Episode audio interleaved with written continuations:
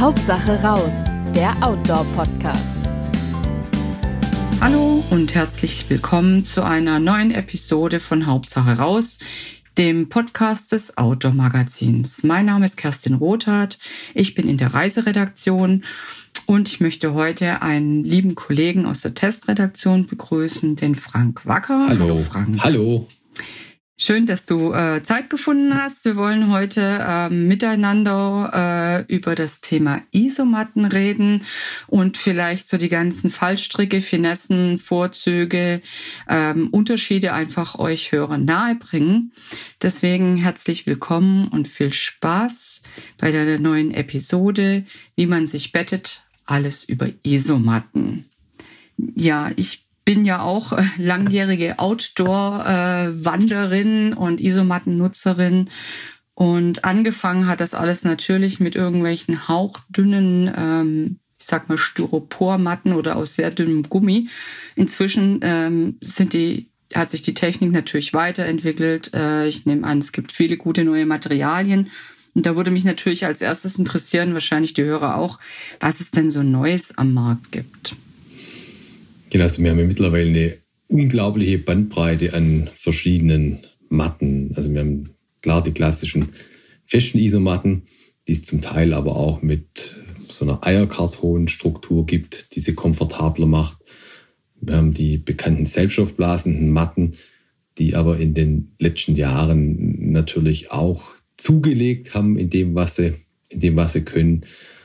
Dann gibt's mit Luft gefüllte Matten, die Downfüllungen haben oder Kunstfaserfüllungen oder durch geschickte Unterteilungen und Reflexionsfolien in so viele Kammern aufgeteilt werden, dass sie trotzdem eben gut isolieren. Das ist eine Technik, die auch bei, bei Kunststofffenstern zum Beispiel Einsatz, zum Einsatz kommt und halt eben auch ein stabiles Luftvolumen haben, damit man sich nicht vorkommt, als schwimmen wir auf irgendeiner Wasserbett.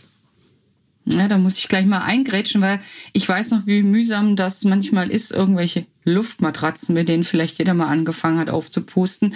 Diese ganzen neuen Matten, sind die dann auch selbst aufblasend oder teil selbst aufblasen? Also muss ich da nochmal selber äh, Luft reinpusten oder mit irgendeiner Pumpe reinblasen? Also die Leichtluftmatratzen, die füllen sich natürlich nicht selber mit Luft. Die muss man manuell befüllen man könnte blasen, da merke ich aber zum Teil auch, also gerade wenn man vielleicht ein bisschen höher im Gebirge unterwegs ist, dass mir dann manchmal die Puste ausgeht. Und deshalb gibt es zum Beispiel die Möglichkeit, das mit einem, einem Pumpsack zu machen. Also das ist ein, letztens wie ein wasserdichter Packsack mit einem Anschluss das Ventil, den kann man hinmachen. Und, und so kann man die Luft reindrücken. Das funktioniert mit ein bisschen Übung super. Und dann gibt es zum Teil Matten, die eine integrierte Pumpe haben. Also das ist ein Stück Schaumstoff, das sich, wenn man die Hand vom Ventil nimmt, mit Luft füllt. Und wenn man dann beim Runterdrücken mit der Hand das Ventil verdeckt, dann drückt es die Luft aus dem Schaumstoff eben in die Matte. Und so lassen ja, sich die. Ich, ich, ja, Entschuldige, Frank. Ich erinnere mich gerade noch so an, das sind wahrscheinlich die ersten Modelle gewesen mit diesem externen Luftsack. Ich weiß nicht, wie oft der mir vom Ventil runtergerutscht ist, aber ich glaube, die Nachfolgegenerationen waren dann einfach ein bisschen besser. Und da hat das äh, der Sack dann einfach auch besser auf dem Ventil gehalten. Genau, also bei den meisten neuen Modellen funktioniert es besser. Es gibt zum Teil aber auch Modelle, bei denen sich das schneller löst. Letzten Endes ist es aber so, also wenn man die Matte kennenlernt und genau weiß, wie das System funktioniert, dann kriegt man es kriegt gut hin. Naja, gut, das gibt mir Hoffnung. Ähm, du hast ja gerade auch schon äh, angesprochen, wenn ich mal im hohen Gebirge bin, da stellt sich natürlich auch die Frage, welche Matte nehme ich denn wofür, für welchen Einsatzzweck?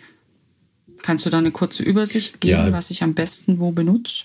Klar, also ist grundsätzlich kann man natürlich sagen, Leute, die viel unter freiem Himmel draußen übernachten, also ohne, ohne Zelt, die einfach mal ihre Matte auf den Boden legen möchten und so den Sternenhimmel genießen wollen, für die empfiehlt sich natürlich grundsätzlich eine feste Isomatte, weil die mit Luft gefüllten Matten haben natürlich ein ganz entscheidendes Problem.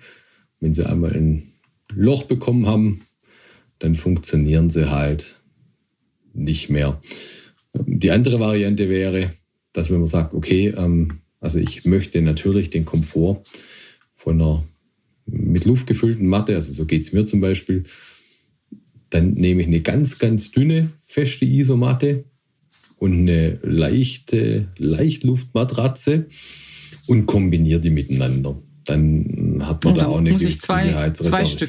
Da muss ich zwei Stück Fall. mitnehmen, aber es gibt mittlerweile mhm. bei den Leichtluftmatratzen, also wenn man zum Beispiel die äh, Thermarest äh, Neo Air Überlight nimmt, äh, die wiegt halt nur ein paar hundert Gramm und äh, dann so eine dünne, leichte, feste Isomatte, die auch nur 180 Gramm wiegt, dann, dann ist man trotzdem noch voll, voll im Gewichtsrahmen. Und halt einfach dieses Backup, dass die Matte nicht gleich, gleich Luft bekommt, weil es ist natürlich klar, je leichter das Gewebe, je dünner das Gewebe, desto schneller passiert halt auch was. Aber nochmal eben. Mm, da hätte ich dann ja auch noch den Vorteil, dass ich mit der festen Matte auch mal ähm, relativ unbeherzt vors Zelt sitzen kann und dann trotzdem Liegekomfort habe, wenn ich beide übereinander im Zelt nutze. Ne? Genau, also das ist eben das Tolle an der Kombination, dass ich die halt multifunktional nutzen kann, wie du das, wie du das richtig erkannt hast. Und dann würde, ja, wenn ich dich noch nee, nee, genau. kurz ausbremsen darf, ähm, wo wir gerade bei Einsatzzwecken sind und, und, und bei verschiedenen Arten noch von Isomatten oder Luftmatratzen. Mich würde auch interessieren, wann ist denn so eine halbe oder eine Dreiviertelmatte sinnvoll? Also das habe ich auch gesehen, das gibt's, wo man einfach die Beine quasi ähm, ohne Matte hat, also nur bis zum bis zur Hüfte, bis zum Gesäß drauf liegt, was ich persönlich mir eher unbequem vorstelle. Also das richtet sich natürlich an die Grammzähler, äh, die eben wirklich jedes Gramm auf die Goldwaage legen. Und ähm, mit so einer Dreiviertelmatte, die halt nur 1,20 Meter lang ist und nicht 1,80 Meter, kann ich natürlich nochmal ein Drittel des Gewichts sparen. Ich habe das früher auch schon probiert. Hm, das funktioniert bei dünnen Matten, geht es ganz ordentlich, wenn man sich dann den, den Rucksack unter das Fußteil Teil legt. Aber natürlich, je dicker die Matte wird, desto größer ist natürlich die Differenz zwischen der Mattenoberfläche und des äh, Rucksackrückens. Und dann kann es schon auch unkomfortabel werden. Und wenn man sich dann zum Beispiel auch überlegt, okay, vorher haben wir schon im Regen rumgelaufen, der Rucksack ist, ist nass und dann legt man diesen nassen Rucksack ins Zelt, ist natürlich super. Also ich mache es mittlerweile auch nicht mehr, nehme die Standardlänge mit und ähm, freue mich, dass ich gut schlafe. Wenn wir da schon sind bei den Längen und bei den Abmessungen, also da gilt, wie es für so viele Produkte, auf jeden Fall die Matte probieren. Ein Trend geht dahin, dass die Matten mittlerweile auch zum Fußteil hin, hin schmäler werden, eben auch wieder um Gewicht, Gewicht und Packmaß zu sparen.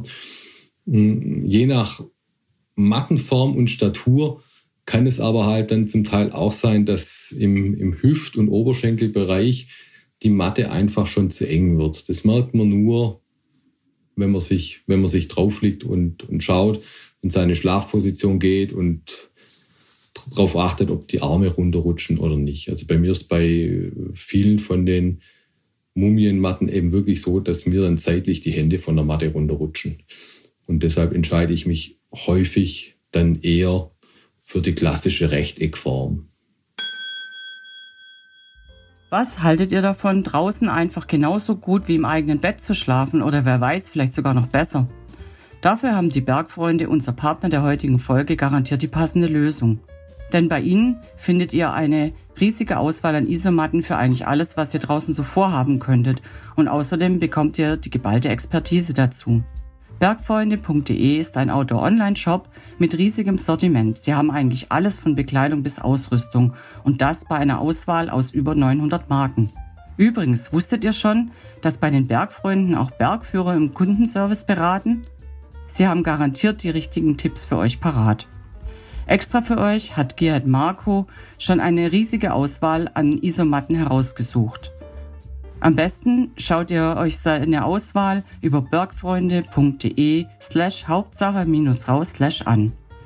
Das Allerschönste dabei, Dort findet ihr auch einen Gutscheincode, mit dem ihr 10% bei eurer Bestellung bei bergfreunde.de spart.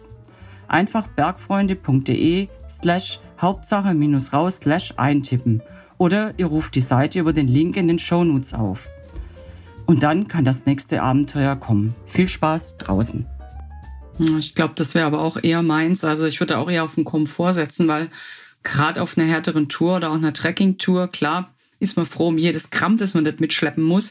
Andererseits, wenn man da nicht gut schläft, hat man, finde ich, auch tagsüber sehr viel weniger von der Wanderung, wenn einem was wehtut oder man überhaupt nicht schlafen kann, weil es halt doch zu unbequem, zu kalt, was weiß ich was war. Ja, da stimme ich dir voll ähm, zu. Apropos, hm, was einem natürlich immer passieren kann und wo man dann wirklich nicht gut schläft oder auch zu kalt liegt, was mache ich denn, wenn mir unterwegs ähm, die Luft rausgeht, wenn ich ein Loch habe oder das Ventil schließt einfach nicht mehr richtig? Hast du da irgendwelche Tricks auf Lager, was man da tun kann? Also es ist so, dass die meisten Hersteller ein Reparaturset mitliefern, das mehr oder weniger gut funktioniert und auch zum Teil echt schnell geht. Aber was heißt mehr oder weniger? Muss es dann total trocken sein, dass es überhaupt also, kleben bleibt, wenn ich jetzt ein, ein, ein, eine Reparatur drauf mache, Reparaturflicken oder? Genau, also grundsätzlich ist es so, dass die Matte natürlich äh, trocken sein muss und dann kommt es so ein bisschen drauf an. Wenn ich jetzt eine eher glatte Mattenober, also eine sehr glatte Mattenoberfläche habe, so wie man es zum Beispiel vom Schlafsackmaterial her kennt, so ein, so ein glattes Material, das kann ich dann tatsächlich häufig schon mit einem, ja, wie mit so einem selbstklebenden Flicken kleben. Das dichtet am Rand auch ab. Wenn ich allerdings eine, eine Oberflächenstruktur habe, die halt eher so flauschig und weich ist, wo das Material dicker ist, mehr Luft einschließt, dann reicht so ein selbstklebender Flicken alleine nicht aus, weil der nicht in diese äh, feinen Gewebestrukturen vordringt, wo dann die Luft entweichen würde.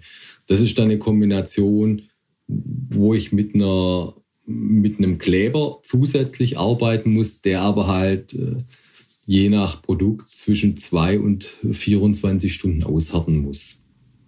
Ah, das ist also nichts mit Mathe schnell zusammenräumen und weiter und am Abend ist das dann soweit gefestigt, sondern das muss ich dann wahrscheinlich liegen lassen und genau, wirklich ist, aushärten lassen. Es gibt auch so manche Tricks. Es gibt einen ähm, Kleber, der hieß früher Seam Grip. Dem, glaube ich, sind gerade dabei, ihre Namen umzubenennen. Da war es dann zum Beispiel so, den hat man auf das Loch aufge, aufgebracht, hat zusätzlich einen hohen Flicken drüber ge, geklebt, dass halt der Kleber abgedeckt ist. Und wenn man dann zum Beispiel einen Topf mit warmem Wasser draufgestellt hat, dann ah, ist der mhm. Kleber innerhalb von zwei Stunden ausgehärtet. Also solche Tricks gibt es. Oft ist das so, dass die Hersteller, also ich weiß, Thermarest zum Beispiel, das Flickzeug, das die mitliefern, das lässt sich, also da haben sie eine gute Beschreibung dabei. Wenn man sich an die, an die hält, dann funktioniert es gut. Bei C2 Summit, da ist bei vielen Matten so, die haben eher eine, eine glatte Oberfläche, die sich mit den selbstklebenden Flicken, die beiliegen, auch sehr gut abdichten lässt. Expat stattet seine Matten auch mit einem, mit einem guten Reparaturset aus. Also da denken die Hersteller wirklich auch mit. Ja, aber wenn das Ventil wirklich was haben sollte, dann mache ich dann ja eigentlich nichts mehr. Ne? Gerade wenn ich Expert hätte, das welche, die man so in sich verdreht. Also wenn da was bricht, dann habe ich eigentlich verloren, oder? Ja, also es, man könnte tatsächlich sogar das Ventil tauschen. Mittlerweile, also es zeigt, deine Matte, die hat schon ein paar Jährchen auf dem, auf dem ja. Buckel, genau. Also Expert verarbeitet solche Ventile gar nicht mehr, sondern Expert hat letzten Endes ähm, Ventile, das ist ähm, eine Öffnung, auf die einfach nur noch ein Deckel drauf gedrückt wird. Ah, okay. ja, dann habe ich noch ein älteres Modell, genau. aber da sieht man ja, dass die durchaus auch eine Weile ja, halten genau. Können. Obwohl ich sie doch recht häufig ja. nutze. Ha, da kommen wir gerade zu der nächsten Frage. Wie bewahre ich denn meine Matte auf, dass sie eine Weile hält? Also ich schaue immer, dass ich das Ventil aufmache und sie dann möglichst flach auf den Schrank lege. Genau, also du machst, machst, du, machst du natürlich völlig, ähm, völlig richtig, dass du die Matte so aufbewahrst. Was man auch noch machen kann, also wenn man die Matte mit dem Mund aufbläst, dann ist es einfach so, dass da viel Feuchtigkeit reinkommt. Aber selbst wenn man sie eben jetzt mit Hilfe von so einem Pumpsack oder einer integrierten Pumpe aufbläst, ist es trotzdem so, dass aufgrund der Temperaturschwankungen zwischen Abend und Nacht doch immer mal wieder auf Feuchtigkeit in der Matte auskondensiert. Und, und das ist natürlich logisch, immer da, wo, wo Feuchtigkeit auskondensiert, kann es halt auch ein bisschen mufflig werden. Also wenn man dann zum Beispiel, zum Beispiel zu Hause, wenn jetzt die Matte so einen Pumpsack hat, den ich anschließen kann, dann zum Beispiel einfach auch mal mit dem, mit dem Föhn ein Weilchen in den Pumpsack reinblasen. Am besten die Matte immer wieder zwischenrein einmal leeren oder sowas, dann trocknet die Matte halt auch von, von, von innen. Bei wenn ich jetzt nicht die Chance habe, du sagst, das muffelt ein bisschen, aber also, schadet es dem Material wahrscheinlich Feuchtigkeit irgendwann schon, weil es ja dann nicht nur riecht, sondern auch wirklich gammelig wird, nehme ich an. Also es ist tatsächlich so, dass manche Hersteller sagen, man soll da ganz arg aufpassen, dass ähm, eben nicht zu viel Feuchtigkeit in der Matte auskondensiert, weil das die Beschichtung, die letztendlich für die Luftdichtigkeit des Materials verantwortlich ist, dass es die beschädigt. Thermarest wiederum, die sagen, das ist bei ihren Matten überhaupt kein, überhaupt kein Problem. Und von unseren Praxiserfahrungen würde ich auch, auch sagen, dass es, dass es bei den Thermarest-Matten eben tatsächlich äh, kein Problem ist. Nichtsdestotrotz schadet es nicht, die Matte so ein bisschen ähm, auszulüften, damit die Feuchtigkeit, damit die Feuchtigkeit raus kann. Weil die Feuchtigkeit einfach, ich sag, also sie schimmelt halt immer. Und ich meine, wer möchte schon, wer möchte schon in eine Matte reinblasen, wo sich unter Umständen wochenlang irgendwelche Schimmelsporen angesammelt haben. Ja klar, spätestens beim Luftablassen bläst man die dann ja auch zur Not in, in, in, in seine Matte rein und oder ins Zelt im schlimmsten Fall. Ne? Also ja, also es ist natürlich schön, wenn man gepflegte Ausrüstung hat. Ja, und vor allem, ähm, also die, wie mache ich das? Ja. Also ja, es ist ja mittlerweile so, dass gerade die Leichtluftmatratzen ähm, äh, für die legt man ja durchaus 100, 200 Euro oder noch mehr auf den Tisch. Mhm. Da lohnt sich ja. einfach eine ähm, eine gewisse Sorgfalt.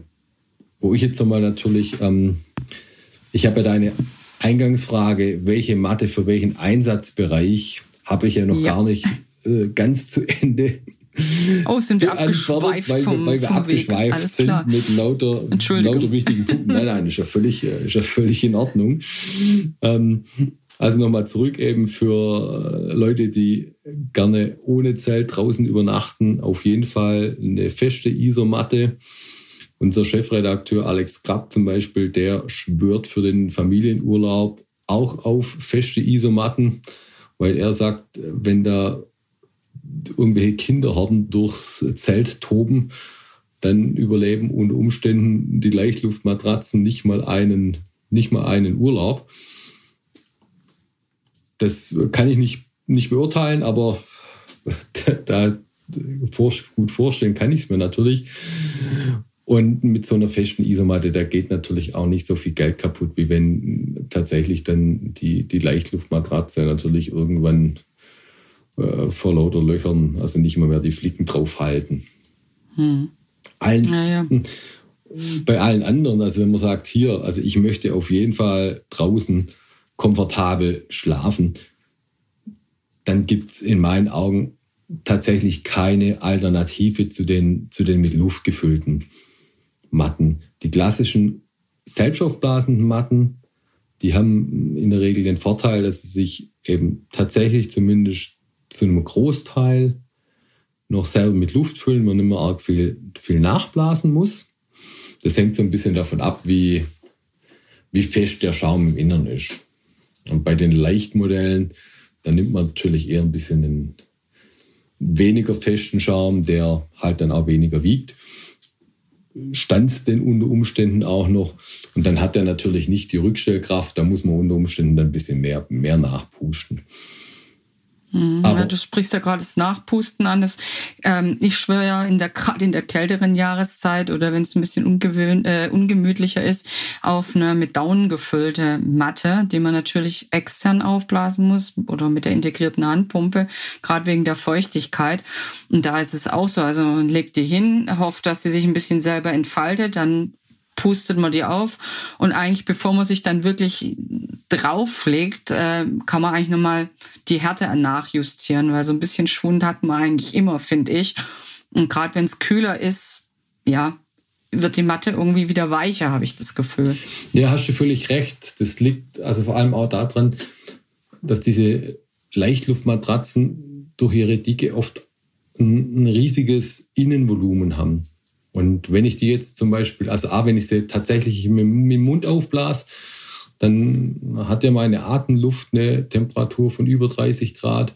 Wenn jetzt die dann auf die Umgebungstemperatur abkühlt, dann verliert sie natürlich an Volumen.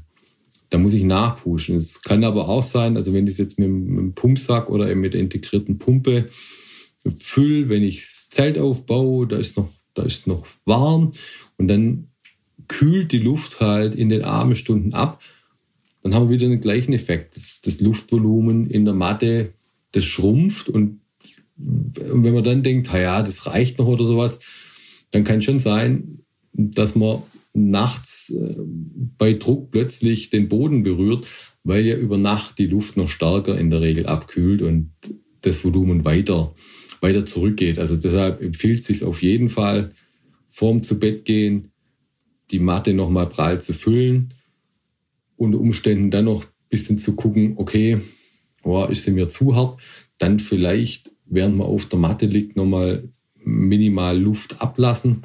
Das geht ja auch bei den meisten Modellen übers Ventil, wenn man das wenn man so minimal aufmacht, dass ein bisschen Luft ausströmen kann, kontrolliert. Weil sonst, ja, wie du gesagt hast, stellt man halt plötzlich fest, denn, wo ist denn die Luft hin? Und, ja, und auch der, auch der Boden kühlt ja nochmal aus. Ne? Das, ähm, gerade wenn man in der kälteren Jahreszeit unterwegs ist, strahlt ja vielleicht auch der Boden eine gewisse Kälte aus. Und dann ist natürlich die, die Matte von unten her auch einfach nochmal gekühlt. Genau.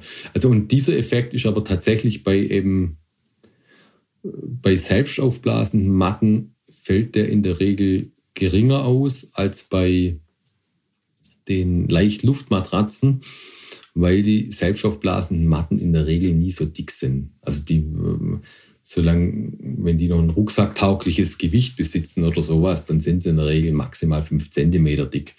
Alles, was drüber rausgeht, Matten mit sieben, neun, zehn, zwölf Zentimeter, das sind dann eher Campingmatten, weil die halt ruckzuck über ein Kilo und mehr wiegen. Und natürlich auch das Packmaß gewaltig zunimmt. Und da kommen wir eben dann zum Einsatzbereich von den mit, mit Luft gefüllten Leichtluftmatratzen. Die sind zum einen mal für, für Leute, die eben jedes Gramm auf die Goldwaage legen, richtig, weil es da Modelle gibt, die eben nur 200 bis 300 Gramm wiegen, aber trotzdem eben sehr, sehr komfortabel sind. Oder wie jetzt in deinem Fall, die du ja auch gerne mal im Winter draußen übernachtet hast, da gibt es halt auch echt richtig super warme, prall mit Down oder Kunstfasern gefüllte, gefüllte Matten, die halt auch bei unter minus 20 Grad noch ausreichend, äh, ausreichend warm halten. Ja, und ich glaube auch, also gerade durch, durch das Wintercampen ähm, festgestellt zu haben, meine ich zumindest, äh, dass gerade die Isol Isolierung von unten auch unheimlich wichtig ist. Also kann man einen dicken Schlafsack haben, vielleicht sogar zwei. Wenn es von unten her einfach frisch wird, dann nützt mir das alles nichts. Oder wie siehst du das? Ja, da hast du absolut recht. Also ich kenne auch Fälle von mir, wo ich mich auf so war damals noch eine selbstaufblasende Matte, die so einen horizontal gelochten Schaum hatte. Also sprich, wenn man die Matte gegen das Licht gehalten hat, hat man halt viele Stellen gesehen, wo man, wo das Licht sehr hell war, also wo kein Schaum war. Das hat man auch gemacht, um, um Gewicht zu sparen. Mit der habe ich mich in einer Nacht auch mal durch 10 Zentimeter Eis geschmolzen. Da lag ich am nächsten Morgen in einer, in einer totalen Kuhle und unter mir das Erdreich. Ich habe natürlich kein Auge zugetan, weil ich die ganze Zeit weil ich die ganze Zeit gefroren habe. Und äh, das war für mich auch so diese Erkenntnis, wow, äh, es ist echt wichtig, dass die Matte gut, gut isoliert. Und ein Tester von uns, der den gleichen Schlafsack nutzt wie ich, wenn ich mal keinen kein Testschlafsack dabei habe, der hat auch mal dann zu mir gesagt, hey Frank, also ich verstehe das nicht, wie du in dem Schlafsack bei minus 10 Grad schlafen kannst. Mir äh, wird da bei 0 Grad schon, schon kalt. Und dann stellte sich eben auch raus, dass er eine Isomatte hat, die schlecht isoliert. Seit er eine Isomatte hat, die gut isoliert, kann er den Schlafsack eben tatsächlich bis minus 10 Grad, Grad einsetzen. Und äh, es gilt ja auch zum Beispiel für die Temperaturangaben, die wir in Auto für unsere Schlafsäcke an, angeben. Das ist, das funktioniert nur in Kombination mit einer Isomatte, die eben zum Temperaturbereich des Schlafsacks passt. Weil mit einer schlechten Isomatte, da machst du genau die Erfahrung, wie du sie eben auch gemacht hast, wird dir immer kalt sein, weil die Wärme von unten abhaut, nach unten abhaut. Und es gibt da die Eidgenössische Materialprüfanstalt in St. Gallen. Die haben, das klingt ja hochwissenschaftlich. Genau, die, haben, die haben Tests durchgeführt, also Schlafsack-Isomatten-Kombinationen. Und, und die haben dann, dann festgestellt, dass tatsächlich im Schnitt über die Matte mehr Wärme verloren gehen kann als über den Schlafsack. Hm. Also wenn, ähm, Na gut, das Ganze ist ja auch noch immer ein bisschen individuell. Ne? Bin ich jemand, der eh schnell friert und mm, ja, fühle ich mich mit einer dicken Matte äh, grundsätzlich wohler, dann werde ich auch gefühlt weniger frieren, obwohl es vielleicht tatsächlich gar nicht so ist. Das ist, glaube ich, auch mal eine sehr individuelle Sache, wo, man, wo mein Komfortbereich liegt. Also da spielt natürlich das individuelle Komfortempfinden eine wichtige Rolle. Das ist auch der Grund, warum wir bei den Temperaturangaben, die wir für Isomatten angeben, es genauso machen wie bei Schlafsäcke, wie bei Schlafsäcken. Wir geben einen Wert an für Leute, die kältefest sind und wir geben eben eine untere Temperaturgrenze für Froschbeulen an. Und bis zu den Temperaturgrenzen lassen sich die äh, Matten und die Schlafsäcke in der Regel einsetzen, ohne dass man friert. Also kann man auch sagen, es gibt so, sag ich mal, einen relativ neutralen Wert auch für die Isomatten, an dem ich mich orientieren kann. Oder wie wird das überhaupt ermittelt?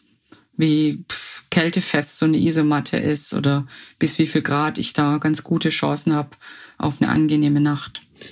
Also die Hersteller geben mittlerweile einen R-Wert an. Das ist mhm. der Wärmedurchgangswiderstand. Und der wird in der Regel auch in einem aufwendigen Prüfverfahren wird der erstellt in, in Labors.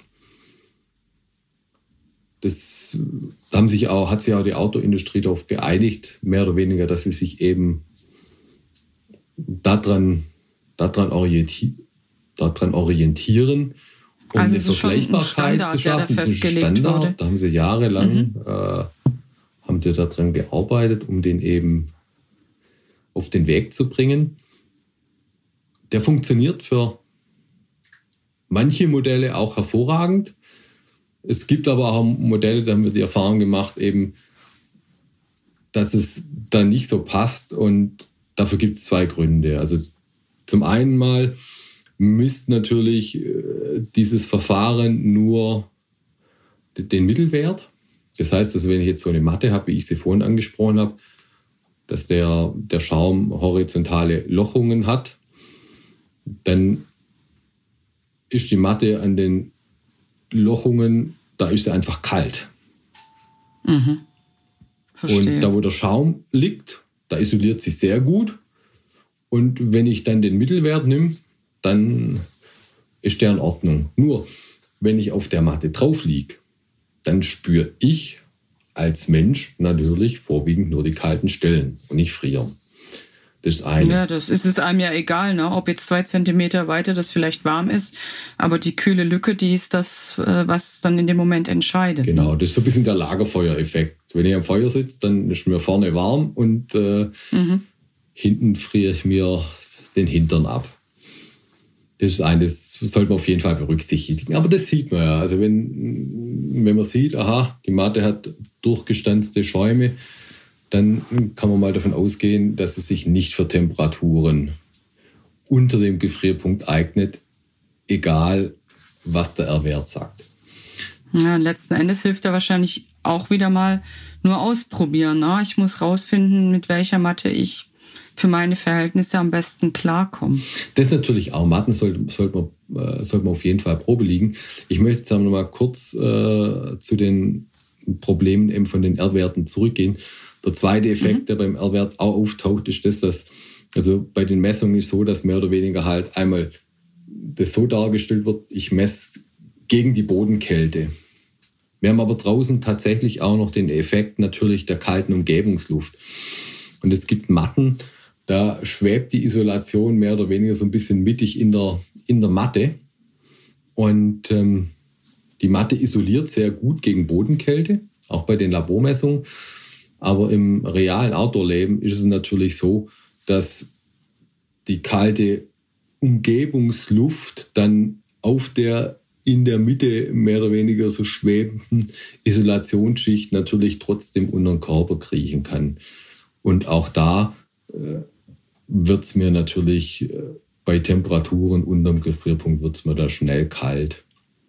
Ich liege dann quasi in der Kältepfütze auf der Isolierung. Genau, also vor allem da halt, das ist so ein, so ein Übergangsbereich, wo man wo mhm. der Körper die Matte natürlich so stark platt drückt, dass der Körper die Isolation berührt. Passiert es nicht, aber halt genau an dem, mhm. genau an dem Übergang. Und das reicht tatsächlich aus, dass man sich unwohl fühlt. Das äh, zeigen unsere Tests immer wieder. Wir machen es ja so, also unser Messverfahren funktioniert anders. Bei unserem Messverfahren spielt sowohl die Bodenkälte als auch die Umgebungskälte, ähm, also wird da berücksichtigt. Hm, wobei das ja auch jedes Mal, hm, sag ich mal, wenn man es nicht gerade im Labor macht, auch jedes Mal ein bisschen anders ist, ne? wenn ich das wirklich draußen teste. Nee, nee, also wir machen das ja nicht nur in der Praxis, sondern wir haben. Du meinst äh, jetzt die regulären Tests unter Laborbedingungen, die ihr durchführt. Genau, also wenn die Isomaten, die wir, die wir testen, das sind, sind keine äh, Pi mal Daumen Praxiswerte, sondern die messen wir unter, unter Laborbedingungen, sodass sie vergleichbar sind. Gut, das ist dann ja auch wieder ein eigener Standard, vielleicht der genau. Outdoor- oder Wacker-Standard. Aber ist ja gut, dann kann man die wenigstens äh, innerhalb des Tests oder die Tests untereinander kann man dann bei uns beim Automagazin dann auch wiederum ganz genau. gut vergleichen. Also die, äh, die Werte unserer Matten über die, äh, auch über die Jahre hinweg, die lassen sich vergleichen, weil wir immer mit den gleichen Referenzprodukten arbeiten und wir damit natürlich dann eben einen, einen Standard haben, die so die, ähm, die halt für bestimmte Kategorien gelten. Ja gut, und wenn ich als Laser-User einmal eine Matte im Autotest gefunden habe, in dem und dem Standard, die geht mir kaputt, dann kann ich mich ja an den Werten in einem anderen Test wiederum orientieren, um ein Nachfolgeprodukt genau. zu finden. Ne? Da soll ich dann halbwegs auf der sicheren Seite sein, würde ich mal sagen. Ja, und also grundsätzlich würde ich tatsächlich sagen, ähm, dass, also wenn ich zum Beispiel wenn man mich vor die Wahl stellen würde, äh, für die einsame Insel, du darfst entweder Matte oder Schlafsack mitnehmen, dann würde ich tatsächlich sogar eher die Matte mitnehmen, weil, äh, weil über, über dem Boden einfach tatsächlich mehr Wärme verloren geht als über oben. Und oben könnte man sich ja immer noch irgendwie behilflich sein mit ein paar Klamotten oder sowas. Und man natürlich auch noch den, den Polstergewinn hat. Und es ist ja so, wenn ich mich jetzt dafür entscheide, die etwas wärmere Matte zu nehmen, weil dann über den Boden weniger Wärme verloren geht, ist sogar so, dass ich beim Schlafsack natürlich dann auch ein bisschen ein, einsparen kann. Ja, ich glaube, so weit wie du würde ich nicht gehen, mich zwischen einem von beiden zu entscheiden, aber ich glaube, meine Gewichtung wäre dann auch auf dem, auf der vielleicht ein bisschen hochwertigeren Matte und zugunsten eines etwas günstigeren oder kühleren Schlafsacks. Aber jetzt haben wir es nämlich mit günstig und hochwertig. Was äh, sagst du denn, was man ungefähr aufrufen muss für eine gute Matte, mit der man klarkommt? Also Schaumstoffmatten bekommt man schon für, für unter 20 Euro wenn man jetzt sagt, hm, also ich möchte aber bei der Schaumstoffmatte die bestmögliche Leistung, dann würde ich eben zu so einer Matte greifen, die die Eierkartonstruktur hat. Gibt es zum Beispiel von Expert oder von, von Tamarest. Also Tamarest waren die ersten, die das gemacht haben. Und die kosten dann 40 bis 60 Euro. Wir haben beim, beim letzten Mattentest, da war die günstigste, sehr gute selbststoffblasende Matte, die wir getestet haben. Die hat äh, 65 Euro gekostet. Das ist die Expert Sim 3.8. Also die funktioniert auch wirklich, wirklich hervorragend. Und wenn man dann in den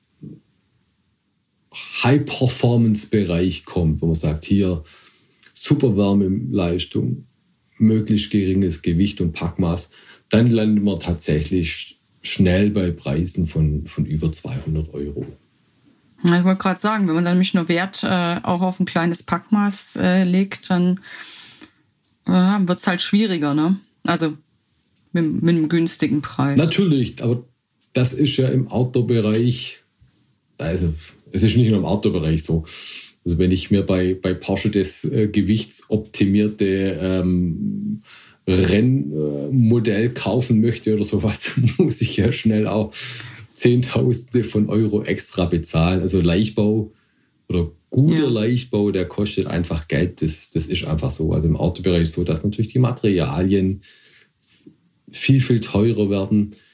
Die Verarbeitung wird auch schwieriger oft, weil natürlich so ein, so ein leichtes Material, mit dem muss ich ja auch in der, in der Herstellung sorgfältiger umgehen, wie wenn es halt ein schwereres, dickeres Material ist. Ja, naja gut, also da haben wir jetzt hier, würde ich sagen, das, das Thema wahrscheinlich nur angerissen. Aber ähm, ich glaube, das gibt schon mal eine ganz gute Orientierung, ähm, auf was ich bei einer Matte achten muss, wenn ich äh, vielleicht anfange oder ein, äh, mir überlege, nur einzusteigen mit dem Zelten. Vielleicht doch eher auf so eine feste Matte gehen, wenn ich mehrere Touren äh, mache, die, wo es wirklich aufs Gewicht ankommt. Vielleicht doch eine etwas äh, hochpreisigere Matte. Ähm, Genau, aber ich glaube, da puh, haben wir jetzt schon mal eine, eine ganze Menge Info zusammengetragen. Vielen Dank, Frank. Gerne. Und, und äh, ja, war sehr schön, dass du das mir und unseren Hörern einfach nochmal zusammengefasst hast. Und wir sprechen uns bestimmt zum ein oder anderen Thema mal wieder beim Podcast. Vielen Dank, Frank.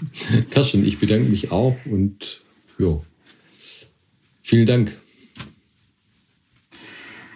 Gut, wenn euch unser Podcast gefällt und ihr keine Episode mehr verpassen wollt, dann abonniert uns gerne gleich hier oder auch unseren Newsletter auf outdoor-magazin.com. Natürlich findet ihr uns auch gedruckt am Kiosk oder per Abo in eurem Briefkasten, ebenso auf Facebook und Instagram. Ich hoffe, wir hören uns bald wieder bei Hauptsache raus, dem Podcast des Automagazins. Tschüss und bis bald. Hauptsache raus der Outdoor-Podcast.